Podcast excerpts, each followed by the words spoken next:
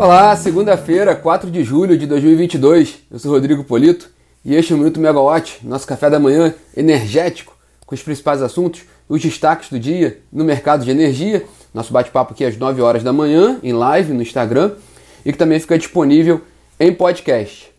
Bom, aqui no Rio, 20 graus, mais tempo ensolarado, né? Promete esse um tempo mais. A temperatura deve aumentar ao longo do dia. E os destaques do nosso bate-papo hoje é, são a, a Eletrobras, né? É, possibilidades ali de, de convocação da, da Assembleia de acionistas para definir o um novo nome dos novos integrantes do Conselho e, consequentemente, o, o nome do novo presidente da empresa. Sobre a mudança, né, a definição do nome do secretário, secretário executivo do Ministério de Minas e Energia. Novidades sobre o caso da RBSE, né, as indenizações para as transmissoras, um processo que vem lá da, da MP 579 de 2012 e também a expectativa com relação à PEC dos gastos, que agora tramita na Câmara dos Deputados. Né? A semana, inclusive, ela começa ainda sob os efeitos desses fatos que saíram no final de semana passada, né? O, o, a, nomeação do secretário executivo do Ministério de Minas e Energia, o Ailton Madureira de Almeida, que confirma a expectativa no mercado, né?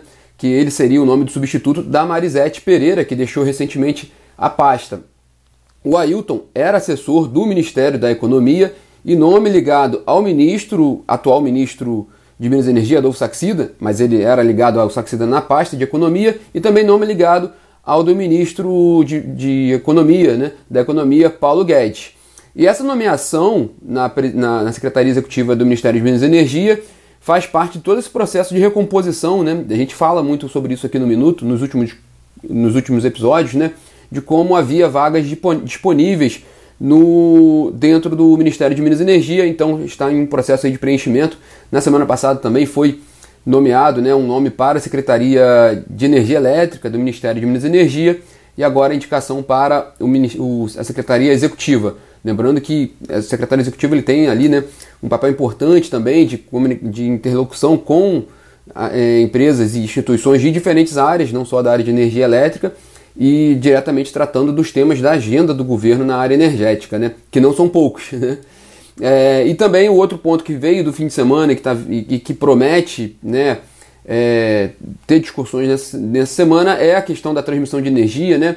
É, é, é de novo o caso da. a gente chama de RBSE, né, em referência à rede básica, mas é a, é a questão do, das indenizações das transmissoras. Na semana passada, o diretor da ANEEL, Efraim Cruz, concedeu uma decisão cautelar monocrática para determinando o recálculo das, das indenizações bilionárias né, por investimentos antigos não amortizados feitos em projetos de transmissão que, não que tiveram a concessão renovada antecipadamente pela medida provisória 579-2012. Então essas transmissoras que toparam fazer essa renovação antecipada na época, elas tinham uma indenização para receber né, dos, dos investimentos não depreciados nos ativos de transmissão foi uma novela grande, né, que a gente acompanhou muito na época, né, sobre a, a indenização. Esse valor foi aprovado, veio uma indenização bilionária. O que aconteceu agora é que a área técnica da ANEL fez uma nota fazendo um recálculo dessa, dessa, dessas contas, dessa indenização, e que haveria uma redução né, de um, do saldo devedor estimado de 34 bilhões de reais para 31,5 bilhões de reais. Então haveria um valor men menor a ser recebido pelas transmissoras. Dez dias atrás, aproximadamente, as transmissoras conseguiram uma liminar na justiça para que o processo não fosse levado à pauta de reunião da diretoria antes que fosse analisado com mais detalhes, inclusive as transmissoras fossem ouvidas no caso, né? E aconteceu que na semana passada o diretor Efraim concedeu essa liminar, essa decisão cautelar, quer dizer, né, em âmbito administrativo da ANEL, permitindo esse recálculo, né? É, a matéria completa ela tá na plataforma, né, feita pela Camila Maia, que tem acompanhado muito de perto esse caso, diga-se a princípio. E também quem, quem acompanha a Megawatt no aplicativo pode também conferir a matéria lá. Mas é outro ponto. É, bom, a gente vai ver como vai ser a movimentação do setor em relação a isso né, nessa semana. Inclusive a Eletrobras se pronunciou, né, falou que, que na, em comunicado ao mercado que ela é uma das principais afetadas, né, que ela está analisando essa decisão que foi publicada pelo, pelo diretor da ANEEL e que vai tomar as providências necessárias sobre o assunto. Né? Então a gente vai acompanhar muito de perto esse caso da, da RBSE por aqui na Megawatt. É, hoje também é dia de expectativa com relação às discussões da PEC dos gastos, que foi aprovada lá no Senado, né?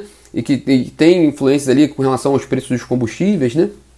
Bom, o líder na Câmara, o, o deputado Ricardo Barros, vai se reunir com o presidente da Câmara, Arthur Lira, né, para tratar da tramitação dessa PEC, que, resumindo muito aqui, ela, ela tem um, um valor da ordem de 41,2 bilhões de reais em benefícios, incluindo os que estão ligados à, à área de combustíveis, né, o, o, o, o, voucher do caminhoneiro, né, o, é, subsídios para taxistas, né, e também dobra o valor do Vale Gás, é, podendo forar o teto dos gastos nesse sentido, mas é a expectativa, como a gente já falou aqui na semana passada, e o próprio desejo do, do presidente da Câmara, Arthur Lira, é que o processo tenha uma rápida tramitação na Câmara, né, já vindo ali aprovado do Senado, é, principalmente que isso possa ocorrer antes do recesso parlamentar no fim da próxima semana.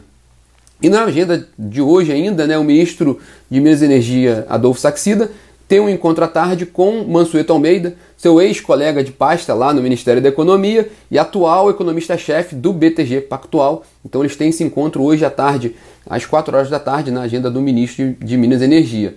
É, a gente falou um pouquinho sobre o BTG Pactual agora, né? É, só um dado rápido, o BTG Pactual reduziu a participação dele na petroleira 3R Petróleo para menos de 5% em comunicado feito na última sexta-feira. Bom, Vamos agora passar ali rapidamente né, a agenda da semana.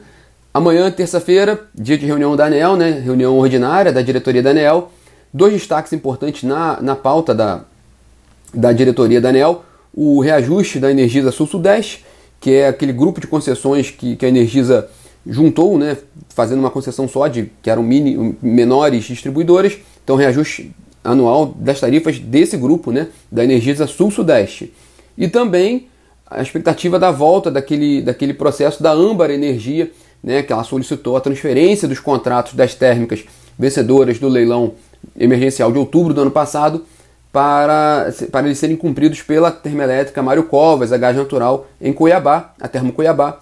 A expectativa é que esse tema volte a ser discutido amanhã pelos diretores da ANEEL.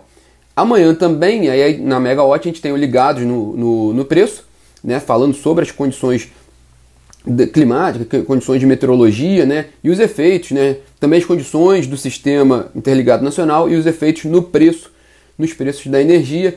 Lembra, essa reunião é interessante porque ela ocorre às vésperas da próxima reunião do Comitê de Monitoramento do Setor Elétrico e também já com novos dados, né, da revisão do Programa Mensal de Operação do ONS. Né, lembrando que houve uma pequena piora ali nas projeções do ONS, principalmente para o Sudeste e Centro-Oeste, né, que é que concentra maior quantidade de, de, de, de água para a geração de energia, a, a, a, ENA, Energia Natural Fluente do Sudeste Centro-Oeste, por exemplo, está partindo a previsão de ENA para esse mês no Sudeste Centro-Oeste caiu de 72% para 60, 69% da média de longo termo, e a expectativa de acumulação dos reservatórios do Sudeste Centro-Oeste no fim deste mês passou de 63% para 62,1%, então piorou um pouquinho né, a projeção ali no, no, nas afluências.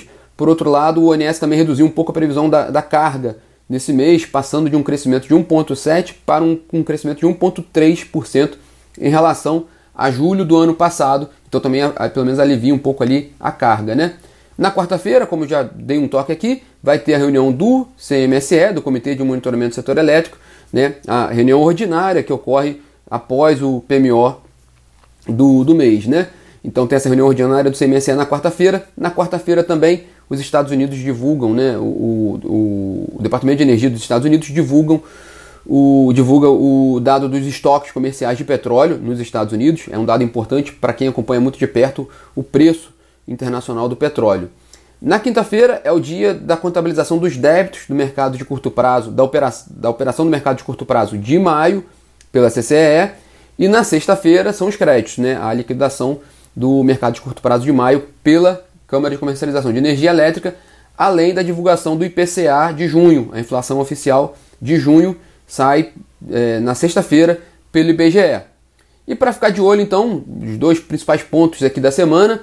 O primeiro são as movimentações na Eletrobras, porque a Eletrobras pode convocar nessa semana a, AGE, a Assembleia Geral Extraordinária de Acionistas, para definir os nomes dos novos conselheiros, né, dos novos integrantes do Conselho de Administração da Eletrobras e, consequentemente, esse novo conselho reunido pode deliberar sobre a nova presidência da companhia, agora privada.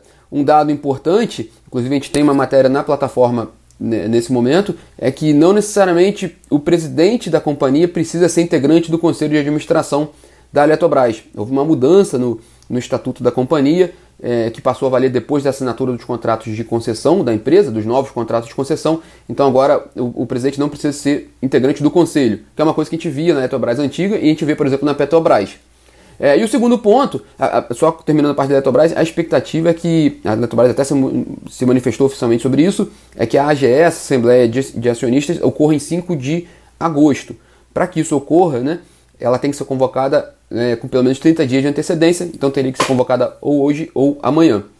É, e o segundo ponto de atenção é, claro, a PEC dos gastos, né, pelo efeito que ela tem no mercado dos combustíveis, e, interessante também que a gente tem acompanhado muito também pela mídia o quanto que reduziu, né, o quanto, quantos estados já reduziram é, ICMS sobre os combustíveis, mas essa PEC está tá agora na Câmara, então o que a gente pode ver, dois pontos importantes com relação a isso, é, a movimentação que ela vai ter na, na Câmara e também o que pode mudar ou não no texto, né? Porque se mudar também vai deliberar outro, vai demorar, vai deliberar um, um trâmite maior, né? Se houver uma mudança pela Câmara em relação ao texto que foi é, aprovado pelos senadores na semana passada e que a gente também acompanhou por aqui. Bom, pessoal, esses são os destaques dessa segunda-feira e dessa semana, que também promete, né? E vocês podem atualizar tudo que a gente colocou aqui, o que for atualizado ao longo do dia, vai estar na plataforma ou no aplicativo. E o que for acontecendo ao longo da semana, a gente vai colocando aqui no, no Minuto Megawatt também para vocês. Tenham todos uma ótima semana. Até amanhã. Tchau, tchau.